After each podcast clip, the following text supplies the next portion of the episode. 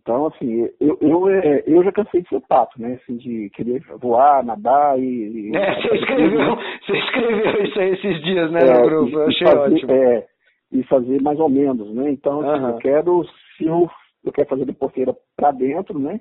E vou, e vou estimular, na verdade, estimular o Frederico, estimular outras pessoas. Tem vários Frederico, tem várias empresas que possam, né? É, ser parceiro, né? Produtos. Hã? E ser parceiro, é, parceiro né? É, isso é parceiro. Então, assim, não dá para fazer tudo. Né? Não, não tem Eu já passei por experiência, realmente vivenciei. Aí, por isso que eu acho que o grande trabalho da, dessa, que poderia fazer das associações seria fazer essas, uma campanha, sei lá, publicitária, é, na internet, sei lá, no site. Mais, mais importante do que ter um site para vender é, os nossos produtos, é um site para vender a, que, que eduque, que a imagem positiva, o quanto é importante, né? É, você, assim, a, a, a, importância do bambu, né? uhum. em termos ambiental, em termos social, é, o, o, que, que pode agregar, né? o potencial do bambu, é, quanto né, né, né pensando assim, no, que o, bambu é um, é um, produto muito moderno que está alinhado com essa questão, da, com a questão ambiental, né? É, é, principalmente pelo fato de é, você não ter preocupação com logística reversa é, no que diz respeito a, ao lixo, né, ao resíduo. Né? Uhum, uhum. O resíduo ele é facilmente, como é um produto biodegradável, eu colocava nas minhas tags, né, eu contava essa história no, no, no verso, eu tinha uma historinha da minha tag, quando eu, eu tinha tag, eu colocava nos meus produtos, e eu contava essa historinha, né, que o bambu, ao você é, descartar, porque todo produto tem vida útil, né? E chega no momento que você vai descartar. Então, é, ele está danificado, ou não, não te serve mais por algum motivo, você não tem essa preocupação, você vai lá e descarta. Né? Uhum. Agora, é, é, eu, eu, até conto uma história que quando eu morava em, em Itapuranga, era criança, lá tinha uma figura muito interessante chamava Dito Lixeiro. O Dito Lixeiro, ele andava num carroção, puxado por um cavalo, e recolhia o lixo da cidade. A cidade era uma cidade muito pequena, né? Uhum. E é, o lixão não existia. Eu jogava num espaço lá, que não sei se era na prefeitura, né? Uhum. E você via lá, não tinha o lixo, porque ah, não existia plástico naquela época, plástico era caro, né? Uhum. Os vidros, as pessoas, vidro como é uma embalagem cara também, normalmente as pessoas utilizavam para colocar casa. Uhum. água na geladeira, não sei o quê, vidro era uma, né, todo mundo queria é, é, usava o vidro para alguma finalidade. Então, você praticamente não tinha vidro também. Vidro era embalagem, cara. As embalagens é, ou era de lata, né? Uhum. Ou então tudo era granel. Você ia comprar óleo na, na, no supermercado, bombeava lá na, na hora, você colocava na sua vasilha e comprava granel. O ovo era granel, né? É, você não tinha embalagem. Então você não tinha lixo, né? Você não tinha figura do plástico ainda. E uhum. o plástico virou uma praga uhum. no mundo inteiro. Porque ele tem duas facetas uma facilidade fantástica, porque nos traz é, uma facilidade uma comodidade muito grande, né? Sim. E tem uma outra que a gente não enxerga. Que é depois que ele transforma em lixo, que é uma merda. Exatamente, é, é, exatamente. Você vai. Eu acho que todas as pessoas deveriam, as escolas deveriam levar todo mundo no lixão, para ver como que é essa. Porque uhum. a gente coloca o lixo na porta da nossa casa. E não sabe o que acontece e, depois, né? E a gente acha que resolveu o problema, né? Uhum. E não, né, não, não resolveu, estou fazendo minha parte, né? Estou fazendo minha parte. Mas no outro dia você está gerando mais uma quantidade de lixo de plástico, normalmente está colocando na sua porta. E claro, e hoje não existe espaço vazio mais, né? Não existe, é, não existe porque a densidade demográfica é muito grande, então você não tem um lugar que você vai jogar um lixo que não vai incomodar alguém. Né? Com certeza. É, então, e vamos combinar, e o processo de reciclagem não é barato. Tem gente que fala, ah, é só reciclar. Não. O processo de reciclagem não é barato, cara. Principalmente é, quando você não tem um processo de coleta seletiva, né? Aí é pior ainda. Na verdade, a reciclagem é, é, sempre vai ser um paliativo.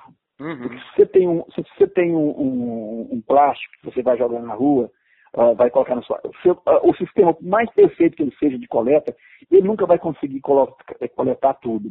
Sim. Tem uma parte grande que evade né, do controle. É, você não consegue coletar tudo, você não consegue, por mais eficiente que seja o sistema, alguma coisa vai, vai, vai rolar no chão uhum. e vai, pela ação da gravidade, que os fundos de vale, né, onde estão os rios, pela ação da gravidade mesmo, esse é, é, é morro abaixo, né? e isso vai acabar no rio e daí vai mar, né?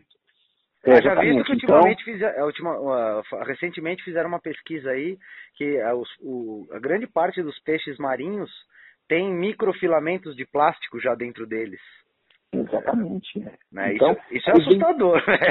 Isso é, é, assustador. É, o plástico é uma praga. Nós temos que. É, o plástico é uma praga. É uma grande praga que nós temos. Nós somos viciadíssimos em plástico, porque é, por conta dessa, dessa comodidade. Lado, dessa comodidade que o plástico nos traz, ele é barato, né? Hum. Ele é, é, é subproduto do petróleo, né?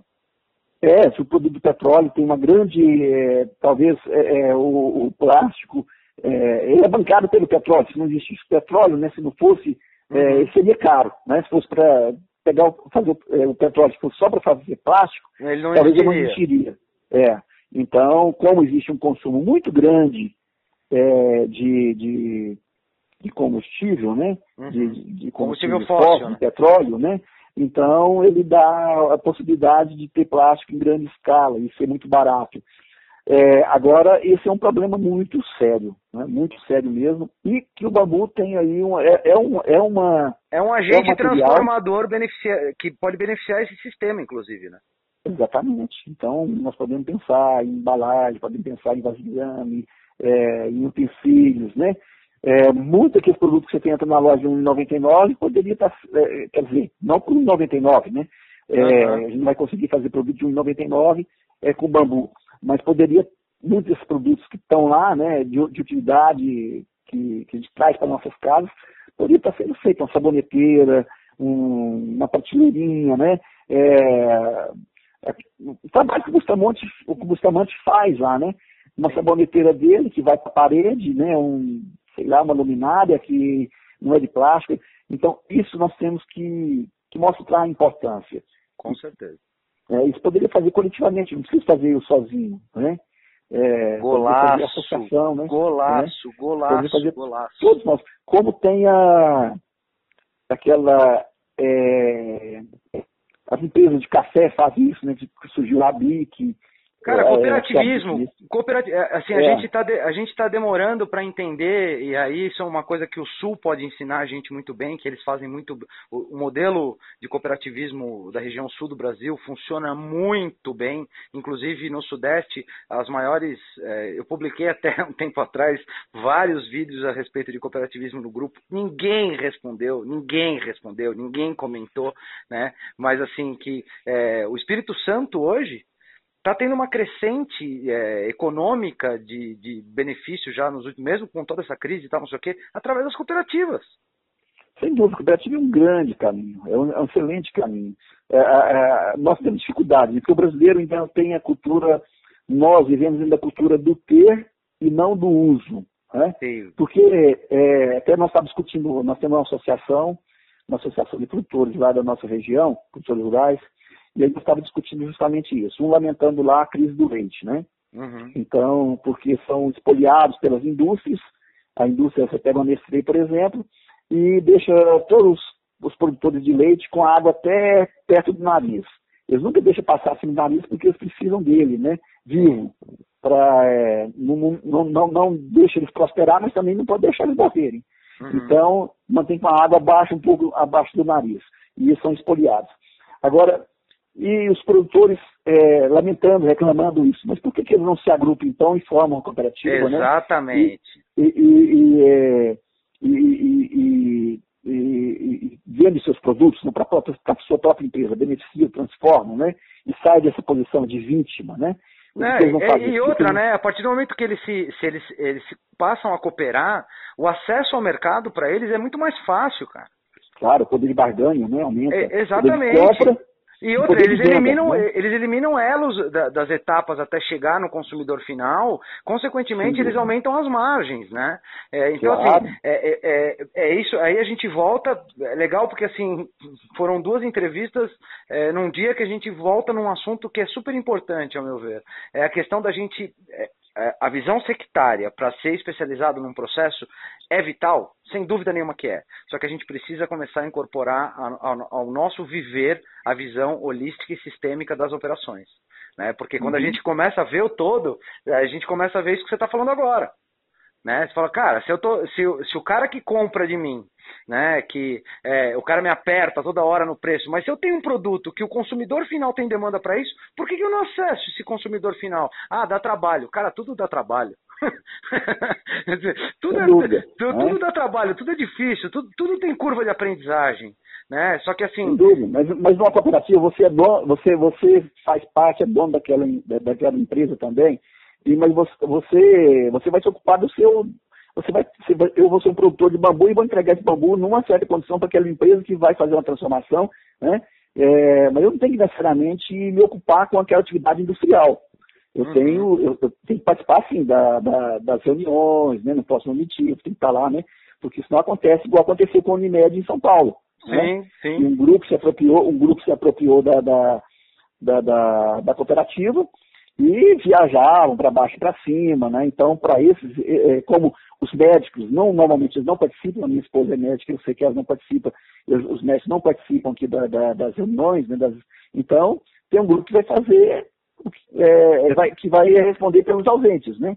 É, e vai, evidentemente, aí os privilégios surgem, surgem as distorções. É, quando Mas... você delega demais, né, cara, quando você deixa aberto demais, você dá procuração para nego agir no teu nome e não acompanha, não adianta reclamar é. depois, né? É aquela história. Em branco, né? É. Exatamente. Então, se, se, é. autorizou, você assinou o documento, fala, fale em meu nome. Qualquer coisa que o cara falar, você já assinou o documento. Se você não estiver vendo o que ele está falando, é, meu, não vai adiantar nada. E uma outra coisa muito legal que as pessoas não se ligam na questão da cooperativa é o fato de que ele vende o insumo que ele produz para a cooperativa, ele participa do processo de gestão da cooperativa, ele tem, é, é ele tem é, absorção de conhecimento, porque a cooperativa, inclusive, vai ensinar para ele o que, que é o acesso ao mercado mercado, como fazer, vai capacitar tecnicamente em outras áreas correlatas que não só a, produ a produção do insumo efetivamente, e detalhe, que eu acho que é o mais legal de tudo isso, ele ainda participa da sobra. Porque quando você fala de cooperativa, Exatamente. você não fala de lucro, você fala de sobra. Né? Então, da ele... sobra, ou seja, você, você, você aproveita do valor agregado. Exatamente. No produto final. Você, você, você participa do valor agregado do produto final que você não estaria participando se você não tivesse. Só como produtor. Exatamente. É, exatamente. Eu, um produtor, eu, eu produzo bambu, sou um produtor, estou é, é, lá na base da cadeia, mas eu também participo do valor agregado é, através das sobras, né? Exatamente. então eu sou, eu sou dono daquele produto final também. E aí eu tava, nós estávamos discutindo lá, é, olha, um produtor, é, essa cultura do ter é, em, em, detrimento do, da cultura do uso, né? Uhum. O cara, às vezes, ele vai lá e compra é, uma plantadeira, por exemplo, um, um, implemento, né? Que ele vai usar uma vez no ano, né? Por que não cooperar a compra, né? Por que não pegar 20 pro, uh, produtores, dividir uma máquina e cada um usa num dia, né? Exatamente. Ainda que eles pagassem, é, aí vamos pagar, nós vamos ter uma, uma questão de manutenção, questão de, de aquela, aquela é, para comprar uma nova daqui 10 anos, 15 anos, né? Então nós vamos pagar uma taxa, vamos pagar uma taxa por, é, pelo uso, né? Pelo Mas uso, é um rateio, né, cara? É um uso um mais rateio. inteligente. É, tanto a hora. Então, agora é, eu, vou cap, eu vou capitalizar numa. numa eu vou, eu vou é, colocar capital numa máquina grande que eu vou poder eu vou usar uma vez, por, uma vez por ano só. Mas aí, não, ele fala, a máquina é minha, né? Então, às vezes, eu sinto, nós temos muito isso ainda, né? A máquina uhum. é minha, né? Uhum. Então, e tá lá, aquela máquina é dele, lá é dele, mas está apodrecendo, exatamente, está tá apodrecendo, e enferrujando, né? porque ele não tem grana para fazer manutenção da máquina. É, exatamente. E um custo caríssimo, né? Um custo uhum. caríssimo, porque se você for pegar o dinheiro que você desembolsou e uh, o tempo que você está usando, né? então a gente não tem essa cultura ainda. Uh, no sul, por questão da. ali vieram os europeus, né? Então essa cultura chegou lá mais. chegou uh, antes, né? Na cooperativismo é mais forte, né? lá no uhum. sul, como você falou. Aqui ainda está chegando muito, de forma muito incipiente. Mas as grandes aqui nós temos, por exemplo, no Sudoeste Goiano, uma cooperativa que virou uma empresa, uma mega empresa, que é comigo, né, em Rio Verde. Nós temos bons exemplos aqui em, em Goiás, né? E, então. O café, o café aqui em Minas é uma puta escola para isso, cara. Os caras conseguiram, os caras conseguiram acessar mercado estrangeiro é, com o café que está sendo produzido aqui é, de uma forma sensacional. Eles, eles aumentaram assim, não sei se chegaram a dobrar ou triplicar o valor da safra. É, o, o, agora, o cooperativa, agora a cooperativa tem uma atuação regional, né? Ela, ela não tem assim, ela, é atuação, você não tem uma cooperativa, é, normalmente elas são regionais, elas têm que estar perto do, da matéria-prima, né? É, mas aí se você, aí você pode, é, então, isso aí foi um, isso aí, a gente está desenvolvendo um projeto é, aqui no Hub e tal, que a gente estava conversando a respeito disso justamente. É, eu acho que hoje, essa, é, apesar de você ter a necessidade de uma associação e uma cooperativa é, local para administrar regionalmente né, os, os, é, os, integrantes, os cooperados ou os associados, é, eu acho que hoje você tem a possibilidade, por exemplo, não, eu, não tem porquê com as ferramentas que existem hoje de gestão de informação, é, transferência de dados, que tem muita coisa grátis tem muita coisa uhum. grátis que não custa nada. E é, e é, tão fácil usar quanto fazer uma ligação no WhatsApp, que as pessoas já uhum. estão acostumadas, né? Que uhum. permitem, por exemplo, que você tenha modelos embrionários de ter mini cooperativas espalhadas pelo Brasil. Um, um exemplo disso. Em rede. Exatamente. Um exemplo disso é a uhum. Aurora. A Aurora, uhum. pouca gente sabe, mas assim, a Aurora, que é concorrente da Sadia, Perdigão e tal, é uma cooperativa. Sim. A Aurora é uma cooperativa e ela trabalha com diversas. Tudo bem que a atuação dela de produção é mais forte no sul, só que ela está uhum. espalhada no Brasil inteiro, principalmente na questão de acesso ao mercado. Né? Uhum. Existe. O Brasil inteiro tem, tem frigorífico da Aurora para fazer a distribuição e tal, tudo mais, e é tudo uma única cooperativa. Então, assim, uhum. eu acho que às vezes a gente deixa de. É, e aí é uma outra crítica que eu já fiz algumas vezes, e toda vez que eu falo isso eu tomo porrada nos grupos, né? Cara, a gente precisa começar a ver quais são as boas práticas, quais são as, é, os bons exemplos e as coisas que realmente funcionam de outros mercados e absorver para o nosso mercado. A gente reduz o tempo de aprendizado. A gente Sim. reduz o tempo de, de, absorção de curva de conhecimento, né? Eu acho que é, é, né? É, é muito mais rápido e mais, e mais barato, né, velho? é, os, princípios são, os princípios são os mesmos, né? Exatamente. É, é, é, é o que é, há, pou, há, poucos dias, há um certo tempo atrás, estava falando, tal, não sei o quê, e toda vez que eu falo, alguém fala, mas quantas vezes você já cortou bambu na sua vida? Eu falo, cara, é. desculpa, mas assim, se for depender só das pessoas que cortam bambu para fazer o mercado de bambu crescer, não tem mercado. É. não, não tem mercado, porque assim, da mesma forma que eu não sei, é, da mesma forma que eu não sei cortar bambu, né? A pessoa uhum. que corta bambu não sabe fazer um site, não sabe fazer um é. planejamento estratégico de venda. Então o que a gente tem que fazer, na verdade, é acordar e dar a mão todo mundo e falar, velho. Vamos... Não, e às vezes quem, e às vezes quem, quem, quem é, se acha expert em cortar bambu, está cortando bambu errado. É, não, é? é, não, eu não vou, não vou nem é. entrar, eu não vou nem entrar nesse assunto. Então, é, não, existe, né? né? Então, então vou, assim, é. mas acho que a gente tem que começar a abrir um pouco o nosso horizonte, que, pô, claro. uma coisa que eu aprendi ao longo dos anos é, cara, se eu quero montar uma empresa de sucesso, eu tenho que contratar nego melhor do que eu. Lógico. Porque não, não, se eu sou. É, é, é, tem uma frase que eu acho muito legal. Se você está numa sala e você percebe que você é o cara mais inteligente dessa sala, saia da sala. Uhum. Saia da você sala. Tá você está perdendo tempo lá. Né? Você está perdendo tempo, cara. Você não, vai é. aprender, você não vai aprender nada. E se você resolver uhum. na sua vida que você, eu, qualquer um de nós, se a gente resolver que não tem mais nada a ser aprendido, fudeu. Né? É. é acabou, acabou. É igual o debate, é, é, é, igual, se tem uma coisa que eu acho enfadonha, é eu debater com pessoas que pensam da mesma forma que eu. Né? Sim. Né? Então. A porque... conversa acaba rápido, né? É, então ficar ali um, um avisando o ego do outro, né? É, só serve para isso, assim. E você não sai do lugar, né? Você vai sair, na, você vai sair da conversa como você entrou. Né? É, é mais então, fácil conversar com o espelho, né? É, então, eu acho que é, a, a, a, o crescimento está em você pegar percepções diferentes, né? expertise diferente e construir. Né? Exatamente. Né? Então, é, é, é, por aí, realmente. Eu não que eu, eu tenho esse problema, não. Assim, eu, eu, eu me considero um ignorante e eu é, até vou colocar no grupo lá, porque eu fiz uma visita, é, foi eu e Roberto Mesler, nós estivemos lá na, na, na, no nosso plantio em Araçu, que uhum. eu acho que, assim, área é, densificada, assim, de, de área Qual que é a área plantada que vocês têm? Lá? Lá, lá, lá nós temos mais ou menos as duas mil torceiras. Né? É, mas é só em, em, área da em área da quanto só para a gente que agora que ah. assim é, depois depois desse bloquinho é mais ou menos um... duas mil é dois mil mais ou menos dividido por 200 aí dá, um, dá o quê dá uns 10 né é, uns 10 uns 10 hectares é uns 10 hectares mais ou menos né é, não dá mais lá lá tem mais né é, na verdade, eu nunca contei essas torceiras total lá, mas eu, eu, eu, eu acredito que lá vai somar tudo e vai dar uns 20 hectares. E elas estão é, com quantos E essas torceiras, na média, elas estão com quantos anos já? Tem torceiras com, com 9, né? Tem uma parte com 9 tem uma parte com 5 anos. Ah, já está tudo né? bem maduro já.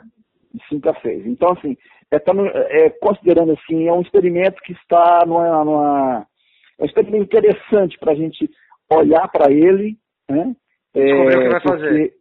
É, porque, não, e, e, assim, ver os problemas que está tendo, né? Quais são os problemas que está tendo, porque é, para que outras pessoas que estejam começando agora possam é, se enxergar lá na frente, né? E uhum. planejar o seu plantio com, com base nos problemas estão tendo agora. E eu vou trazer para o grupo agora os problemas, porque eu não, é, eu não tenho é, a menor pretensão de dizer que eu fiz a coisa certa, né? Eu fiz. Mas a gente nunca faz, né? A gente, vamos é. combinar, né, Roberto? A gente nunca faz, a é. gente tenta fazer, né, cara? Mas se a gente não errar no caminho, tem alguma coisa errada.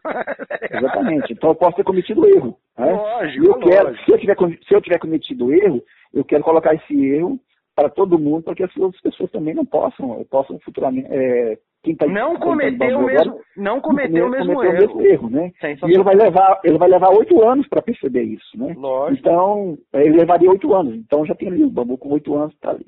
Então eu vou colocar isso para o grupo. Eu fui lá e é, vi que os bambus não estão brotando, né? Praticamente zero de. E aí eu faço, é, eu, eu levantei vários questionamentos. Uhum. Eu vejo que no, eu vejo que é, no grupo às vezes tem pessoas cheias de certezas. Né? Uhum. Ah, se plantar assim e tal, e sem referências anteriores para ter essa certeza. Sem né? empirismo, né? é, né? É tudo muito, é, tudo muito é, teórico. Acha, né? né? Acha, uhum. é, porque assim, pressupõe, né? Porque você olha para uma torceira que está isolada é, num lugar lá que tem um espaço grande, ela tem um comportamento. Quando você adensa isso e coloca uma torceira para concorrer com a outra, né, um sistema densificado, ela vai ter um comportamento diferente. Né? Sem dúvida. É, e, e eu sempre digo que a, a, as plantas, a planta ela tem razões, ela, as razões da planta não são as nossas razões. Com né? certeza. Nem sempre, são as, nem, não, nem sempre são as nossas razões. Né? Então, é, é, nós temos que perguntar para ela. E pergunta que jeito? Plantando, vendo como se comporta, adubando, vendo como se comporta, manejando, né? Uhum. E vendo como se comporta. É, esse é o diálogo. E aí eu percebi que está tendo alguns problemas. Eu quero colocar para o grupo. E, é, e dizer assim, eu sou ignorante em relação a, a, essa questão do bambu. Já planto bambu há algum tempo, plantei, né, já é, acompanho, mas eu tenho muito mais perguntas a fazer no que, graça, é, graças a Deus, bicho, graças a Deus, cara, que eu acho que é, é, quando a gente tiver mais certeza do que dúvida, de novo tem alguma coisa. É. É, a gente está naquela sala que eu falei, né? Tipo, tá, tá na hora de acordar, porque se a gente tiver mais, mais certeza do que dúvida, cara, tem alguma coisa errada. Exatamente. Então, isso estou falando do ponto de vista, estou falando assim, na, na, no aspecto agronômico, que é o é a minha expertise, é a parte que eu, que mais estou é, é, debruçado sobre ela. E sobre mercado, então, que é um assunto aí que eu não tenho é, um conhecimento teórico e bem prático, né? É, então, sim, sabe, para mim é super importante estar ouvindo alguém, estar é, aprendendo, estar, é, né? É, para mim é importante. Isso, isso tem tudo a ver com o meu negócio, né? tem tudo a ver com, né? Porque, não, porque o seu negócio não é só plantar, né? Seu negócio não, é querer viver. Bambu pra quê? Né? Exatamente. Seu negócio é viver do bambu. bambu pra quê? Né? Eu estou plantando bambu porque eu acredito que é uma matéria-prima é, versátil e tal, tal, mas as minhas tentativas, o que eu fiz até hoje, não me levou a ganhar dinheiro. Uhum. E eu não estou vendo ninguém, a não ser lá tem papéis, né, que usa o bambu, na verdade o negócio dela não é bambu, né? Sim. E é, o grupo João Santos, eu não, eu não, vejo ninguém no Brasil ainda ganhando dinheiro com bambu. Boa. Eu não, eu, eu não vi. É eu não conheço, né? Falar assim, olha, esse cara aqui, ele é, se consolidou nesse, nesse, nesse é, no, no, no, no, negócio do bambu, ele está bem pra caramba, eu não conheço, né? Aí, vamos, vamos, vamos, vamos, criar uma diferença aí, né? Existe uma coisa de sobreviver do bambu e viver do bambu. É, então, é, é, exatamente, eu, não estou vendo ninguém ganhar dinheiro, né? Uhum. Ganhar dinheiro, sabe, assim, é, é, falar assim, não, o bambu para mim hoje é um negócio, está é, consolidado e tal. Eu não vejo, eu vejo sim todo mundo percebendo o potencial, é, é, e eu continuo percebendo esse potencial, mas eu não consegui ainda ver ninguém.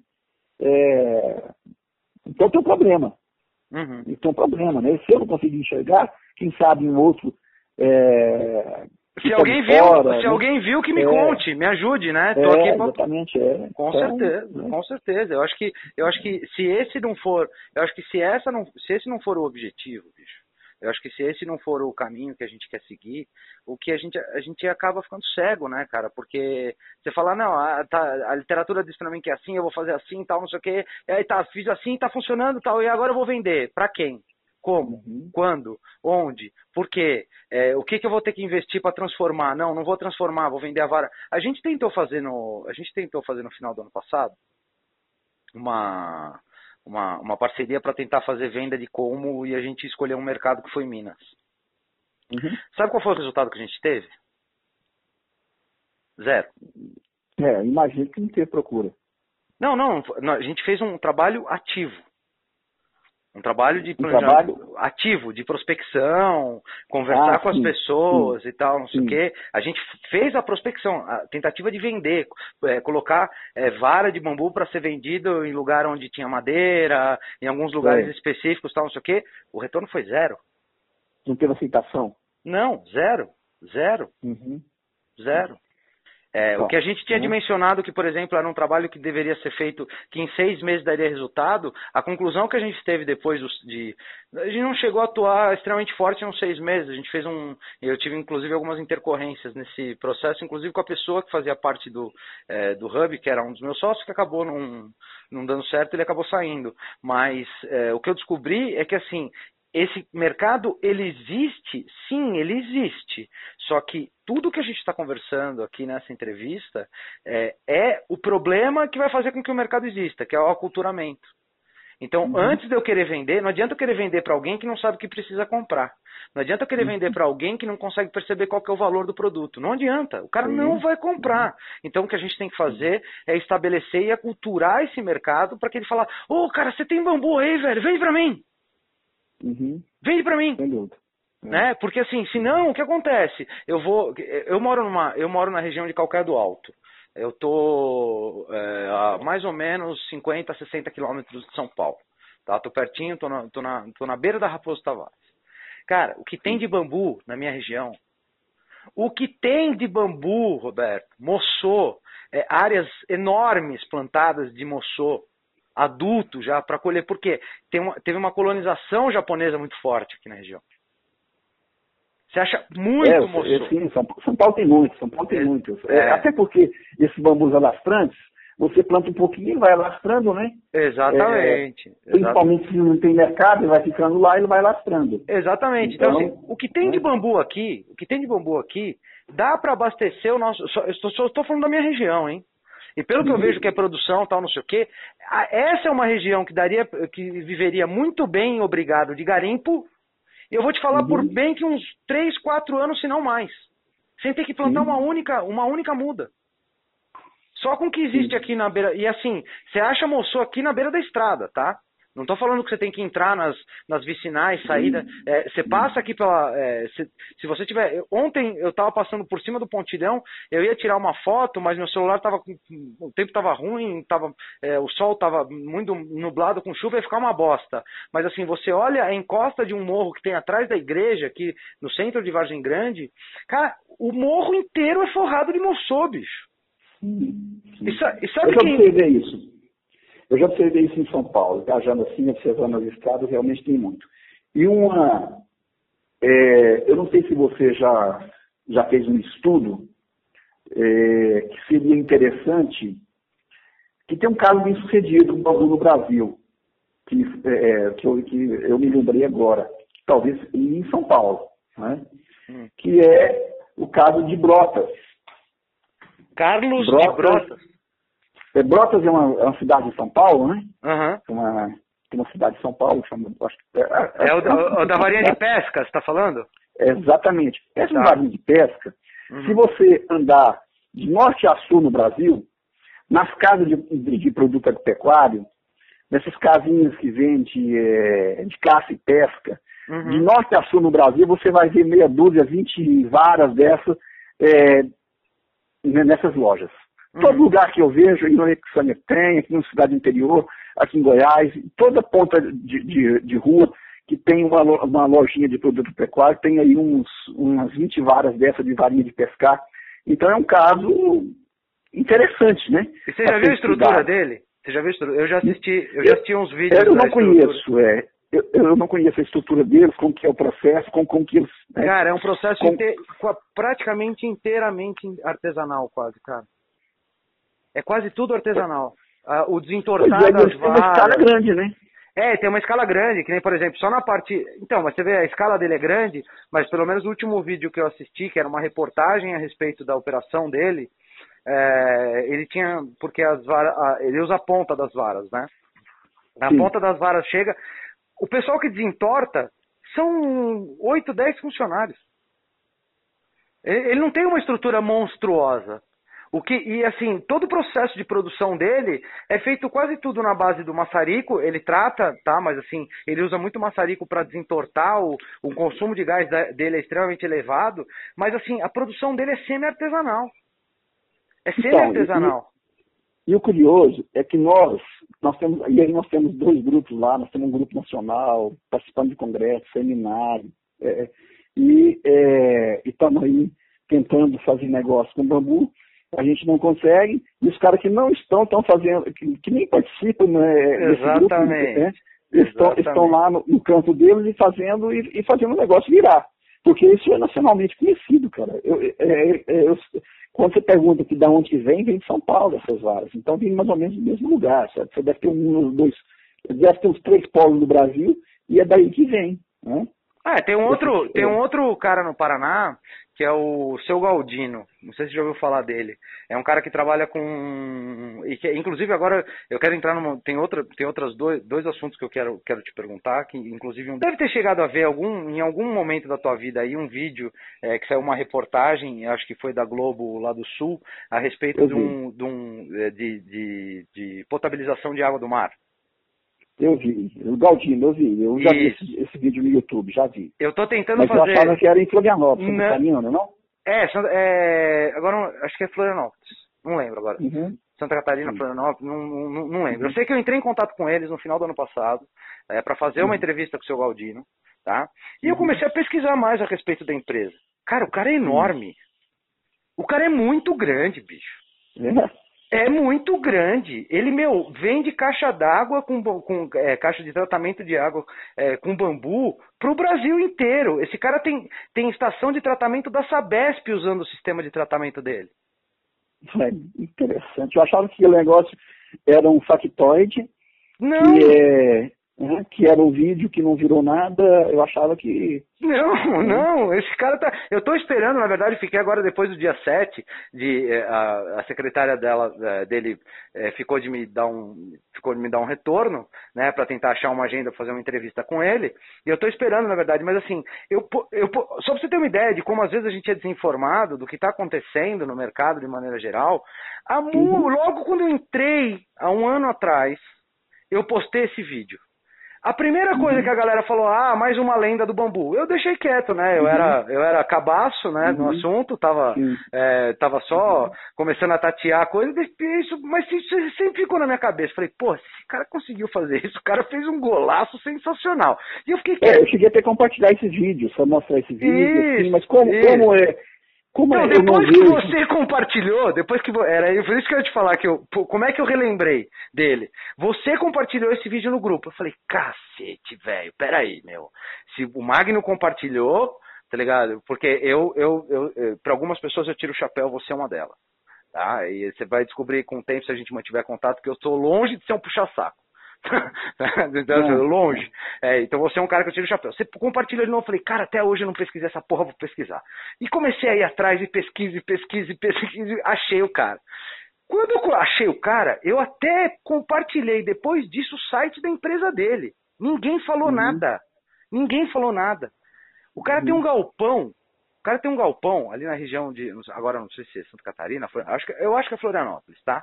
Ele tem um galpão lá que ele tem unidade de mostra os vídeos dele da, da é, a Sabesp é, elogiando ele tem estação de tratamento de efluente para a Sabesp que nunca teve manutenção e funciona a, a, coisa de 10, 11 anos já sem manutenção uhum. e quem é que está falando esse cara é um dos na minha opinião esse cara é um dos maiores exemplos de como usar o bambu para solucionar o problema e montar um negócio e quem de uhum. nós está falando desse cara Ninguém. Eu achei Ninguém. que esse cara era uma lenda. Eu achei que isso era um mito. Uhum. Né? Então, assim, então, é. É, é, eu acho que às vezes a gente se prende algumas. É, a gente se prende algumas coisas de falar, puta que pariu. É que nem, é que nem há, há pouco tempo atrás, naquele outro grupo lá, que, eu, que você compartilhou um negócio do motor, é, esqueci Sim. o nome do motor, é, e aí depois é, o pessoal começou a falar, tal, não sei o que, e acabou uhum. surgindo uma, uma, um vídeo de um, de um, de um pessoal é, fazendo, fazendo ripas com uma, com uma maquineta uma... que não. Isso né? Manual, né? É, uhum. uma máquina manual, que era uma, umas, uma, uns comos de, de guarda de 9 metros e tal, não sei o quê. Uhum. Aí logo na sequência é, é, falaram, né? Ah, mas o problema é que aqui não tem eletricidade. Aí o que, que eu fiz? Eu peguei uhum. e postei alguns vídeos é, de, algumas, é, de algumas estruturas, inclusive serrarias, que eram moinho é, d'água e moinho de vento. Aí a primeira uhum. coisa que falaram foi, isso não funciona aqui. Eu falei, por que não? É, mas não dá para serrar bambu do jeito que serra madeira. Eu falei, não, amigo, peraí, assim, não falou que não tem energia. Então assiste o, assiste o vídeo inteiro e pergunta por que foi postado, né? Eu postei, na uhum. verdade, porque tudo isso está sendo movido através de água e ar. Ah, uhum. não, aí nesse caso funciona.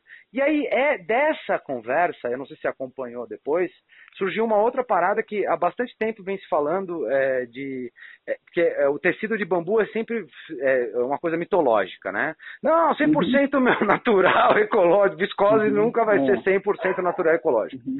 E há é. pouco tempo atrás eu postei um, um vídeo do, do Cycling Winding, né, dessa é, wind cycling, né, que é essa tecnologia de fazer tubo, tal, não sei o que. Isso aí já é usado com fibra de vidro e fibra de carbono há bastante tempo. É, eu fui nessa fábrica lá. Eu vi é, essa fábrica. É, nós visitamos. Sensacional, né, cara? Isso é, é sensacional. É, interessante. Aí, aí me criticaram, falaram, ah, mas isso daí usa rayon, viscose. Eu falei, ainda bem que usa. Não, mas é super poluente. Eu falei, peraí. Quem polui, quem polui o rio, quem polui a natureza do rio ou da viscose, não é o, o produto químico que está sendo usado para tratar uhum. viscose. É o mau gestor uhum. da fábrica que que joga. Que joga fora, em primeiro lugar. Uhum. Aí o cara, ah, mas o processo não é limpo. É, mas o processo não é limpo. Eu falei, pera um pouquinho, cara, o processo não é limpo, mas está usando uma fibra natural. Uhum. Extremamente. Só tem dois materiais extremamente abundantes na Terra, cara, bambu e alga marinha. Uhum. Né? O resto, o resto não, não é muito difícil. O resto é uhum. tudo é, perene. Você tem reservas uhum. que em algum momento vão vão ser eliminadas. Aí o cara falou, não, pô, mas não é limpo, tal, não sei o que, para Eu falei assim, pô, mas não é limpo, só que assim, os tubos são mais leves, você vai economizar, você não vai emitir gás carbônico, você vai, meu, ter menos peso nas rodovias, você vai usar uma uhum. fibra natural, tal. A pessoa não respondeu. E é uma pessoa uhum. relativamente, relativamente conceituada, tá? Uhum. É, e aí é o que eu digo, as pessoas querem, eu acho que as pessoas querem a solução tudo pronto de uma hora para outra, né, cara?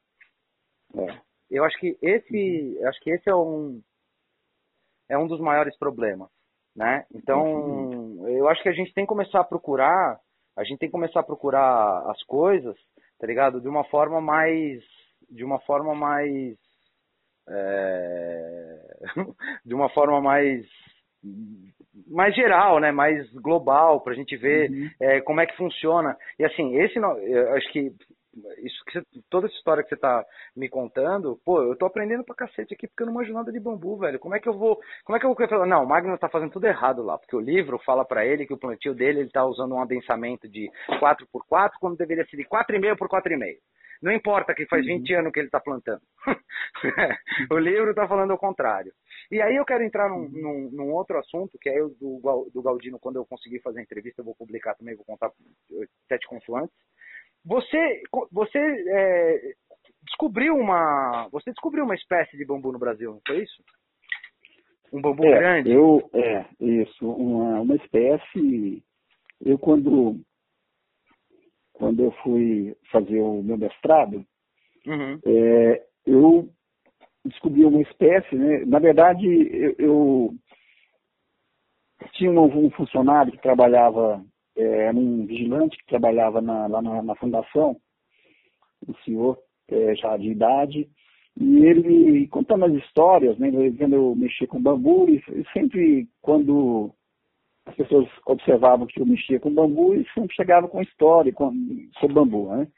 E aí ele me contou que nessa região, na região dele, onde ele nasceu, é, tinha uma espécie de bambu que ocorria junto às matas e foi descrevendo o bambu. E eu falei assim, ah, mas esse bambu que você está falando aí não foi plantado lá, é um bambu nativo, né? Pelo jeito que ele falava, né? Uhum. E era um pelo porte, pelo que ele falava, assim, essa espécie de bambu aqui está parecendo muito com guádua, né? Uhum. com guádua angustifolia. E aí eu fui, ele me deu mais ou menos o, assim, a localização, e eu fui atrás, né, para verificar se era guarda angustifolia realmente, se, né? e cheguei na região, cheguei lá na cidade, é, fui perguntar às pessoas e as pessoas não sabiam, né? as pessoas mais novas não sabiam. Uhum. É, aí comecei a procurar as pessoas mais velhas, elas começaram a dar pista e eu fui e achei essa espécie de bambu nas matas ciliares dessa região. E eu achava que era uma espécie, eu vi que não era, eu vi que era magoado, mas que não era guarda angustifolia, logo eu identifiquei que não era guarda angustifolia, é, mas eu vi que era uma eu achava que era uma espécie já conhecida e descrita uhum. pela ciência, porque era um bambu de grande porte. E os botânicos fazem levantamento florístico, né, eles vão, é, tem vários levantamentos florísticos feitos aqui em Goiás, por botânicos, e vai assim, ah, não é possível que uma espécie desse tamanho, que tem espinho, né, tenha passado... É, desapercebida. Desapercebida, né, ainda que ele não visse, essa planta ia ver ele com espinho, ia pegar ele de alguma forma, não é possível que não viu, né. É, é, é um bambu enorme, né? Eu vi uma é, foto do, do lado é, dele, é um negócio enorme. É um bambu de grande porte, né? De grande porte, é um bambu gigante. E aí eu levei para o Tarcísio Filgueiras, que é botânico lá do IBGE, lá em Brasília, que é especialista em graminho, especialista em bambu. Uhum. É, porque eu ia fazer uma palestra lá. Aliás, o, o Tarcísio Filgueiras estava fazendo a palestra lá, em, lá no IBAMA, em, em, em Brasília, e eu fui para assistir a palestra e levar esse material para ele, para ver se ele, se ele sabia do que, que se tratava, né? E aí ele falou assim, ele, ele achei estranho, né? Viu aquele material, é, mostrei as fotos, mostrei uma parte do material para ele. Ele falou assim, olha, eu acho que é uma espécie nova, né? Eu acho que é uma espécie nova. Nós temos que ir lá para ver direitinho, né? E fomos, fiz uma expedição com o pessoal do IBAMA, com, com o Tarcísio e mais algumas pessoas. Fomos lá e coletando material. E eu estava indo para a Índia, Congresso Mundial é, sobre Bambu na Índia, naquela época, e eu sabia que a Chimena ia para lá. Uhum. a Chimena é especialista nesse gênero, especialista em guarda, né? E eu fui e levei o material para ela. E ela e Tarcísio já se conheciam, começaram a trocar figurinhas, a trocar informações. Ela fez uma varredura em vários é, bares da Inglaterra, é, em outros lugares que ela achava que era importante para verificar se já, já, havia esse material depositado lá, né? E eles chegaram à conclusão que não era e começaram a fazer a descrição da planta, então. Uhum. E eu estava fazendo mestrado com essa espécie e eu fui lá para ver se o Tarcísio me falava o nome dela, porque eu já estava fazendo mestrado, né? Para ver se o, se o Tarcísio falava o nome dela, porque eu precisava de colocar na minha dissertação. E eu tive que fazer toda a minha dissertação com uma espécie genérica, é, porque não tinha o um nome ainda. Ele falou assim, mas espécie é espécie nova. Né? Então eu coloquei é, o nome genérico, Miguado SPP, né? Não tinha uma, a espécie ainda.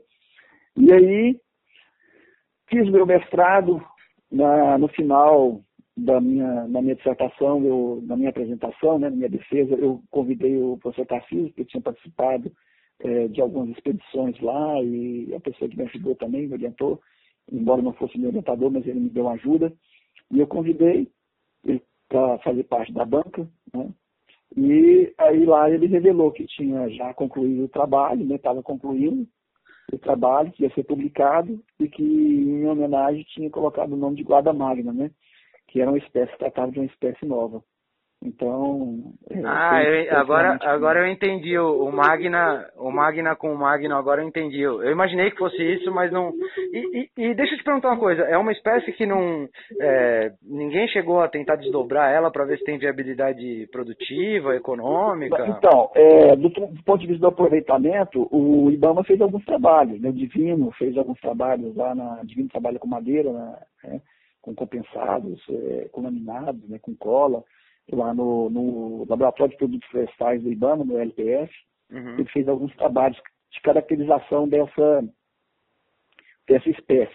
E o Quirino também, o Valdir Quirino, lá também no LPF, eu acho que ele fez alguns trabalhos também, acho não, ele fez alguns trabalhos também com carvão. carvão. Uhum. Então foi feito alguns trabalhos é, lá, na, lá no LPF.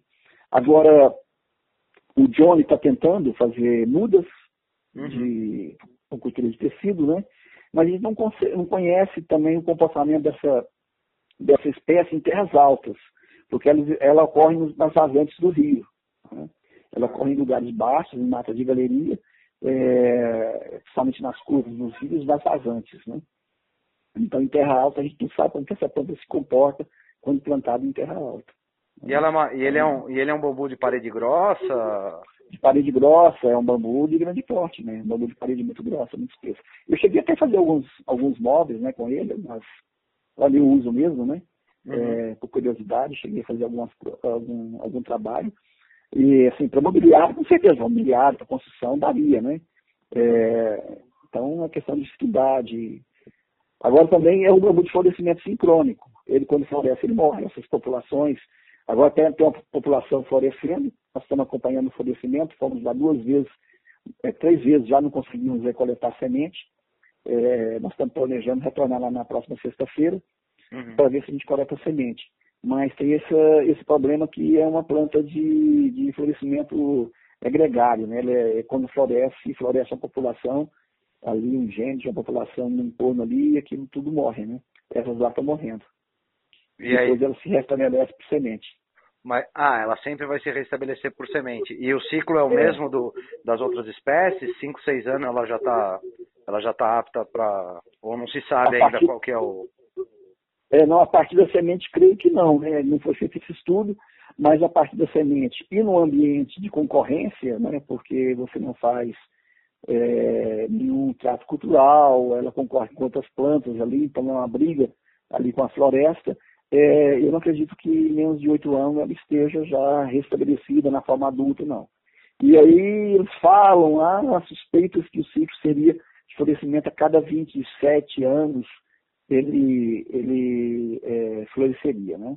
Uhum. Mas a gente não sabe, não tem certeza em relação a isso, é mais ou menos é, as contas que a gente faz é, com base nas informações dos mateiros, das pessoas que vivem uhum. ali naquelas regiões, né? Eles falam que há ah, tantos anos atrás floresceu, morreu tudo, e a gente faz mais ou menos as contas, então chega mais ou menos esse ciclo aí de 25, 27 anos, por aí, né? Mas não foi feito nenhum estudo, assim, para verificar se isso realmente é, é, é, se esse ciclo é realmente de 25 anos.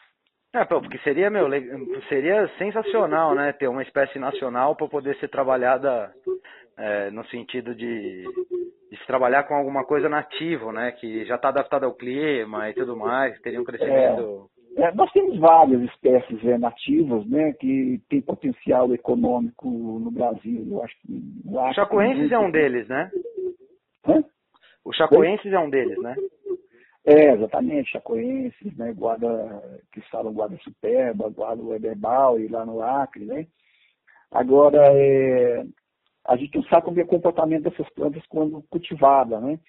É, e tem esse inconveniente também de ser um florescimento segregário. Depois de um certo tempo, digamos que você monte um negócio pensando nessas espécies, é, você monta uma floresta dela e monta um negócio lá de produção de rico, por exemplo, né? Uhum. E aí, de repente, vem floresce tudo, isso vai ficar lá 10 anos, né, cara? Ah, sim, você, vai, vai, você tem que ter um. Você tem, tem, tem que ter um cultivo manejado, né? Você tem que saber que, ah, plantei é. hoje, daqui 30 vai 25 vai morrer, então eu já tenho que ter outra área para na hora que essa daqui morrer, dá tempo dela. Você aumenta a necessidade de espaço também, né? Exatamente, é, exatamente. Você tem que pensar nesse, fazer um planejamento em, em função disso, né? Esse é um dos grandes problemas que eu vi lá no Acre, quando o Mark, é, quando o Mark sei se você acompanhou essa história da. da eu não estava no bambu ainda, eu tava, é, eu cheguei no mundo do bambu há um ano e pouco atrás. Eu, eu tive, eu vi os relatos, conversei com ele uma vez. Tá? É. É... Eu acompanhei isso desde o princípio, né? Porque o Mark ele me achou na internet, veio aqui em Goiânia, a gente conversou, depois eu fui lá em Campinas, participei de uma com eles lá de uma é, uma audiência, uma, uma conversa é, com a Carrie, que era uma da sócia dele lá no, no Havaí, né? Uhum. Lá, no, aliás, não no Havaí, lá na, na Flórida. Ela tinha uma, uma empresa lá que produzia casas de bambu e, lá no Vietnã e levava essas casas e montava lá nos Estados Unidos, né? É, e aí então o Mark é, marcou essa reunião lá nós fizemos essa teleconferência né, com, a, com a Kelly e já de começo eu coloquei essas dificuldades que teria, porque no Acre eu sabia que esses bambus tinham esse problema. Eu já tinha ido no Acre, já conhecia o Acre, né? Tinha esses problemas, é, tinha dois problemas que poderiam inviabilizar é, qualquer indústria de grande porte do Acre, que seria o fato de os bambus serem florescimento sincrônico e a dificuldade também de acesso, de acessar esses bambus e colher esses bambus é, e colocar no pátio da fábrica a um preço competitivo, né? Uhum. É, e não deu outra, né? É, assim, na verdade, não sei, não sei por qual motivo, mas o negócio dele não avançou. É, eu cheguei aí no Acre com ele também, e por coincidência, eles, é, eles estavam prospectando áreas que tivessem quantidade de bambu para montar a fábrica próximo, né? Uhum. É, já, já tinha alertado para eles que é o seguinte, olha, isso, esse, é um, esse é um problema, porque você vai alocar uma fábrica num, num espaço, é, num local, determinado local, contando com contando com esse suprimento de matéria-prima, e de repente esses bambus florescem, fica ali 10 anos, vai ter que mudar essa fábrica de lugar, né?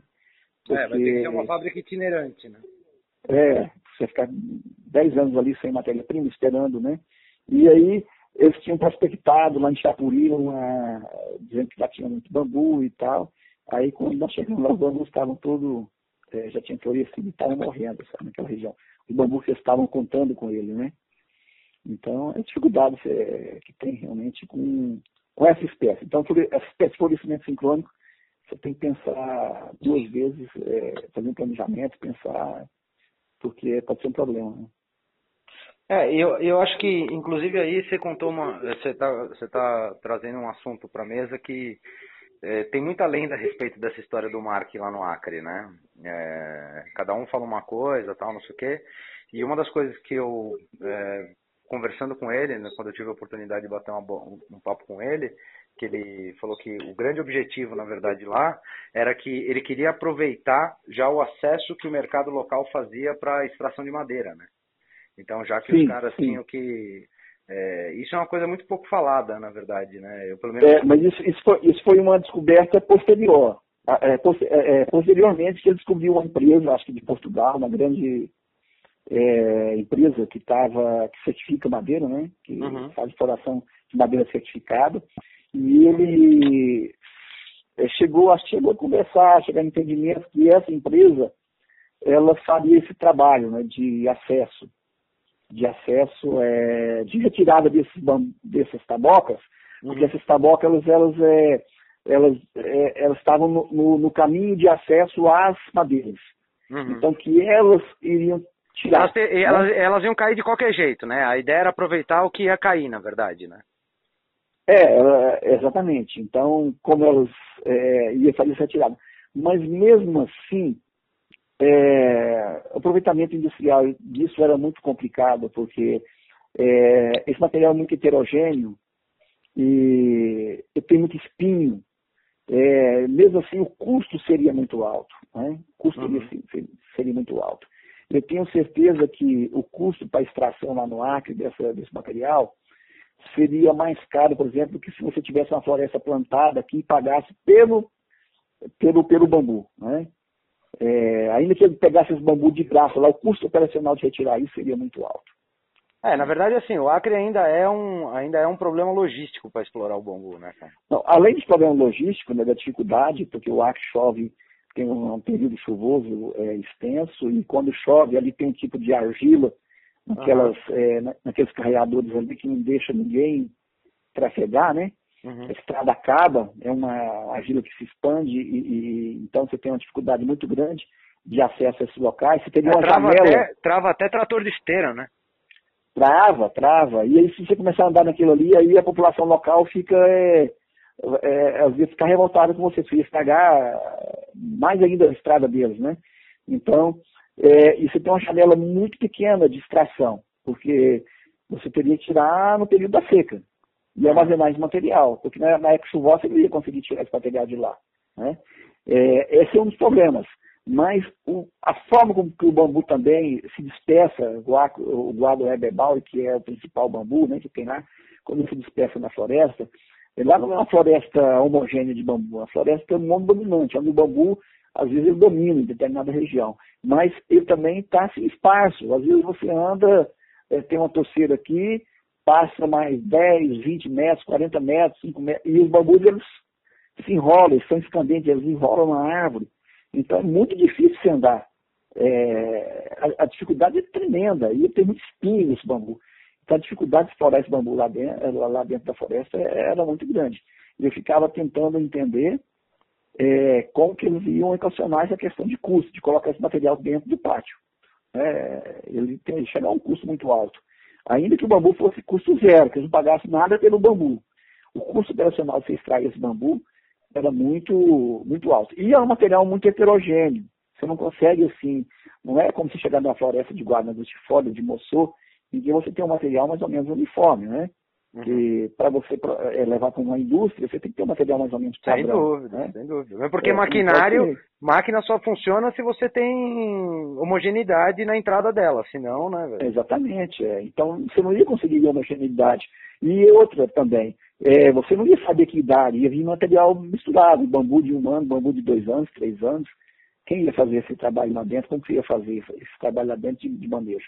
E não é, só isso, né? O que, que você vai fazer com as de um e dois anos, que está cheia de amido? Como é que você vai usar isso? Vai ter que descartar depois? Exatamente, é. é.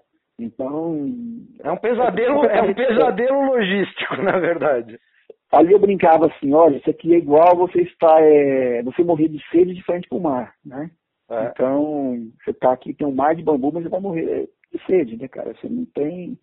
Você, é, pensar nesse bambu aqui para uma viabilidade industrial, eu acho muito difícil. Eu acho que o bambu lá no Acre, ele é para uso local, né? É para um beneficiamento local, ali muito é, de baixa escala, e que você pode atingir a escala com várias unidades de produção Sim, pequenas. Aí, volta né? aí voltamos à história da cooperativa, né, cara? Exatamente, tem uma cooperativa, você estabelece, você, você, é, você é, é, Centro de processamento, né? Você tem distribuição, é, capilaridade na coleta, centro de processamento, pré-processamento para depois isso. ir para um lugar para processar.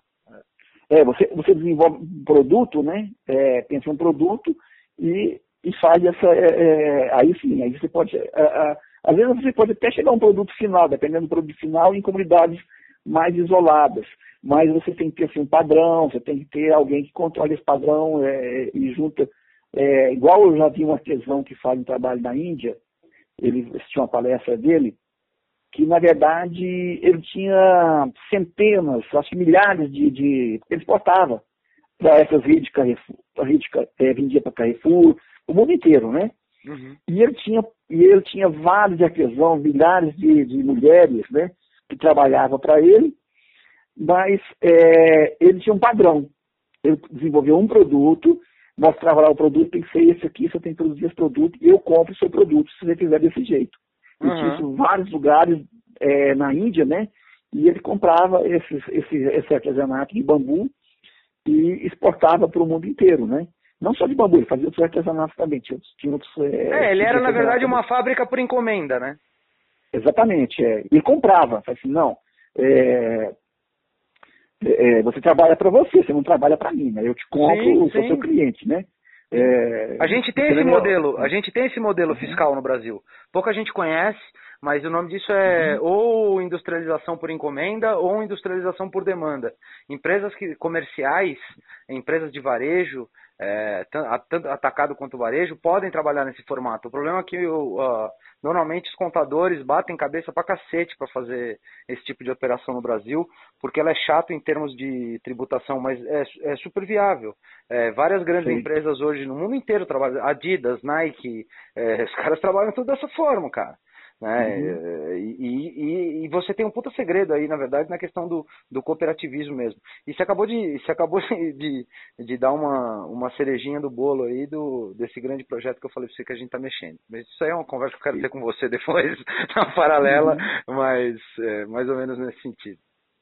Pois é, talvez esse modelo vá, possa ser aplicado no Acre, mas se pensar assim, uma indústria é, que demande é, uma grande quantidade de bambu é, e que tem que ter um preço, a matéria-prima tem que ter um preço muito baixo, eu acho que não se viabiliza no Acre pelo custo operacional. Sim, concordo. Né? A primeira vez que eu fui no Acre, fui convite da Eletronorte, porque uma empresa alemã queria, estava prospectando, né? Estava é, vendo a possibilidade de montar lá uma termoelétrica queimando bambu. Uhum. Foi a primeira vez que eu fui no Acre, né? E aí, ó, que eu cheguei lá, e as primeiras. É, eu fui até com aquele senador Cibar, é, né, é, fui. É, viajei lá com o Fábio, o esposo da Marina, da Marina Silva, né? Uhum. da candidata. É, e aí, quando eu cheguei assim, na floresta, andei um pouco lá no meio da mata. Falei, Não, esquece. É, não dá, né? Então, assim, já. Não, se nem para visitar tá dando certo, imagina para trabalhar, né? É. Então, assim, as primeiras, as primeiras voltas que eu dei na, na eu rodei as estradas, assim, a forma com que o bambu estava disperso, né? E como ele crescia, eu falei assim, não, esquece, né? Isso aqui não dá, né? Né? E porque, assim, na literatura, quando a gente via, né? 4 milhões de hectares, não sei quantos milhões de hectares na origem da, do Acre, né? é, e, tam, e, mais tantos lá do lado do, do Peru, da chama de Pacalés, é, de Carlos Tabocais, de Laels Pacalés, a gente ficava imaginando por que, não se explora isso, né? Uhum. Mas porque a natureza, só porque a natureza não deixa. Exatamente, é só porque a natureza não deixa. Exatamente. Nada como é. Nada como enfrentar a realidade, né? É, nada como enfrentar a realidade nua e crua, né? Enfim, acho que o, o Dixon, o Dixon que está lá no Acre, né, o, o Bruno Broise, né? Uhum. Eles conhecem muito bem essa situação e sabem que realmente não, não é fácil, não. Sim. Né? E, bicho, pra gente, pra gente, meu, já essa daqui vai ser uma daquelas entrevistas que eu vou ter que separar em vários, vários blocos, senão a galera vai reclamar que nós já estamos conversando há 2 horas e 20. É, e para gente, pra gente terminar, o contato que eu tive com o Roberto Magno foi através, de, o primeiro contato que eu tive com o Roberto Magno foi através dessa tua palestra no TEDx, onde você, se eu não me engano, o nome da, da palestra é do bambu a merda, uma coisa assim, né? É, que você fala a respeito... Do, do bambu ao vaso. Do bambu ao vaso, exatamente, é. né? Do bambu ao é. vaso. Que, meu, putz, sensacional. É legal porque a hora que você. É, eu até compartilhei já essa palestra tua no grupo, não sei quem assistiu, quem não assistiu, mas a hora que você abre a palestra, você vê que rola aquele silêncio na plateia, né? Os é, caras, Exatamente. O que esse maluco tá fazendo aqui? É, né? exatamente. E você, você, dá um, você dá um foco grande naquela tua palestra, inclusive Naquele momento, eu não, eu, não, eu não sabia quem era você, né, qual era o teu histórico, não tinha, eu estava ainda na minha fase de, de, de, garimpo de informação, né, de quem estava atuando no mercado e tudo mais. E naquele momento você fala bastante a respeito da, o, o, você mostra várias aplicações, mas o objetivo central daquela tua, da tua palestra é fitorremediação. Inclusive eu achei que você era um especialista, né, na questão de fitorremediação com bambu. É... Você chegou a tentar atuar com isso em algum momento? Ou, ou, ou ali você estava mostrando só a diversidade de aplicação? E como você vê a questão de, do uso do bambu em fitorremediação? Não, na verdade, é, eu não sou especialista em fitorremediação. Eu participei de uma pesquisa junto com o professor Rogério. O professor Rogério, da Universidade Federal de Goiás, é especialista, né? ele fez doutorado nessa área de fitorremediação. Uhum. E o Stefan, o alemão, lá de Caldas Novas, né? É, ele é, trabalhava, ele, sempre, ele, já trabalhou comercialmente, trabalha comercialmente é, fazendo estações de, é, de fitorremediação. É, só que anteriormente ele não usava, ele não, ele não, usava o bambu, não conhecia o bambu. E o, quando eu voltei da Índia, eu, eu vi assisti uma palestra é, no Congresso Mundial na Índia sobre fitorremediação. E nessa época o, professor Rogério, que é meu colega, formou comigo, ele estava fazendo o doutorado dele em fitorremediação. E eu propus para ele, falei assim, Rogério, por que, que a gente não faz? Por que, que nós não fazemos, então, é, um experimento né, com fitorremediação com bambu? E aí nós escrevemos um projeto para o CNPq, foi aprovado, e nós fizemos um trabalho numa, numa grande é, indústria de papel, né? aqui uma recicladora de papel, a maior recicladora de papel do Centro-Oeste. Aqui uma, uma indústria bem grande mesmo, uhum. e nós trabalhamos com o efluente dessa indústria. Tá. E aí nós tivemos 99% de eficiência. É, isso é, isso é bom ou ruim? Eu não, não, eu não manjo nada disso. Excelente, excelente, né? É um tá. custo, é, um custo muito baixo, muito interessante. Então, é, é uma, é, é, uma, é, uma, é uma área bastante interessante, porque o, a, a, é, o bambu tem essa capacidade de fazer essa remoção é, dos, do, dos, é, das, das, impurezas do efluente, né, que é principalmente nitrogênio, fósforo, potássio, né, e uhum. micro-organismos, é, e essa, essa capacidade se dá ao fato de crescer muito rápido, porque consegue exportar é, nitrogênio, fósforo, potássio, é, retirar e deixar essa água mais pobre, né? Porque limpar a água de esgoto é empobrecer ela, né? Porque ela é rica em nutrientes. Você tem que empobrecer uhum. ela, porque se ela for muito rica para é, os mananciais, ela vai eutrofizar, ela vai enriquecer, ela vai fertilizar o rio e vai haver uma proliferação de algas muito grande, de, de micro-organismos muito grande, e vai roubar o oxigênio do, do meio, né? Então, nós temos que empobrecer essa água para jogar no rio. E o bambu faz isso muito bem, porque ele exporta esse, para os povos, ele exporta, ele cata esses nutrientes no solo, no efluente, né, que está ali diluído no efluente, numa velocidade muito grande e cresce numa velocidade muito grande, é, então eu tenho essa capacidade de fazer essa remoção. E aí nós fizemos essa, esse experimento e depois fizemos, é, isso foi uma, é, fizemos o primeiro experimento que foi em escala experimental, né? E com os resultados, essa empresa acabou fazendo. O Stefan, que construiu essa estação, para essa empresa, e a estação está lá até hoje, estão usando essa estação. Né? Inclusive, eles fazem o reuso dessa água que passa por essa estação de tratamento de esgoto com bambu, aqui na, nessa empresa chamada Jaipel, que é uma indústria de, de reciclagem de papel. Mas quem é especialista nesse, nesse, nessa área aí é o professor Rogério, que pode falar com propriedade sobre é, cientificamente, tecnicamente, né, com propriedade sobre esse assunto, o professor Rogério. É, eu já tô, eu é, um pouquinho antes do Natal, eu bati uma, eu bati um papo com ele. Eu estou esperando ele me dar uma agenda para gente, para poder ligar para ele e fazer uma entrevista com ele especificamente a respeito da fitorremediação. Uhum. É... É, ele e o Stefan, o Stefan também, né? O Stefan que está trabalhando com broto de bambu é, lá em Caldas Novas. Foi o Stefan que conheceu... fez essa primeira, que foi, foi o Stefan que, fez, que, que desenvolveu essa primeira exportação de broto agora, que teve no final do ano passado, né? Isso, é eles que estão fazendo uma negociação com a Alemanha para exportar broto, né? Uhum. É, porque o Stefan, ele tem um, o, o, o, o Stefan, ele dirige uma associação que planta os bambus para o Harold, que é um empreendedor. E que esse, Harold é um alemão, que recentemente mudou para o Brasil e que tem é, contatos na Alemanha para a compra de uma grande quantidade de broto. Né? E o Steph conheceu o bambu é, pela fitorremediação.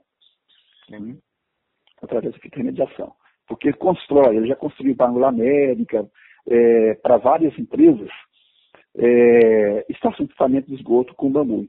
Até eu e o vez, nós fomos parar para conseguir uma estação dessa lá no Pará, eu e ele. Pegamos um avião, fomos é, mandando bambus de caminhão e fomos de avião lá para o Pará para a gente conseguir uma estação, é, porque a Anglo América mesmo estando lá no meio do mato, no Pará, ela é certificada. Então ela não pode jogar o efluente, mesmo estando lá no meio do Pará, não pode jogar o efluente de qualquer jeito, né? tem que tratar o efluente. E aí nós fomos lá construir essa estação para eles. Show de bola, cara. Roberto, não tenho como te agradecer, cara, essas duas horas e. exatamente duas horas e 21 minutos. Não tenho como agradecer a tua. Não tenho como agradecer tua atenção, tua delicadeza, tua, teu, teu tato em, em me atender num sábado à tarde, se, se afastar da tua, da tua família para disponibilizar esse tempo pra gente. Só tenho que te agradecer. Por mim, eu ficava aqui te enchendo de pergunta até amanhã, cara, mas não, você não pode deixar eu fazer isso porque eu sou muito curioso. Entendeu? É preferível a gente dividir e fazer várias outras conversas, porque senão eu, vou, eu, vou, eu vou consumir o seu tempo. É, cara, muito obrigado de coração pelo teu tempo. É, quero conversar com você a respeito desse, dessa palhinha que eu te dei a respeito desse projeto em breve, mas isso aí é assunto para uma conversa, uma conversa fora aí, só só eu e você. Cara, brigadíssimo. Não tenho muito o que te dizer fora isso. Eu que agradeço né, a oportunidade, porque quando a gente fala, a gente aprende também, né? Então agradeço a oportunidade. Ah, show de bola. Querido, de novo, muito obrigado. É, a gente vai ficando por aqui e um ótimo final de semana para você, Robertão. Queria muito mesmo estender essa conversa, mas eu não quero tomar mais seu tempo. Ok, muito obrigado. Tá bom? Valeu, cara. Um abraço. Um abraço. Tchau, tchau.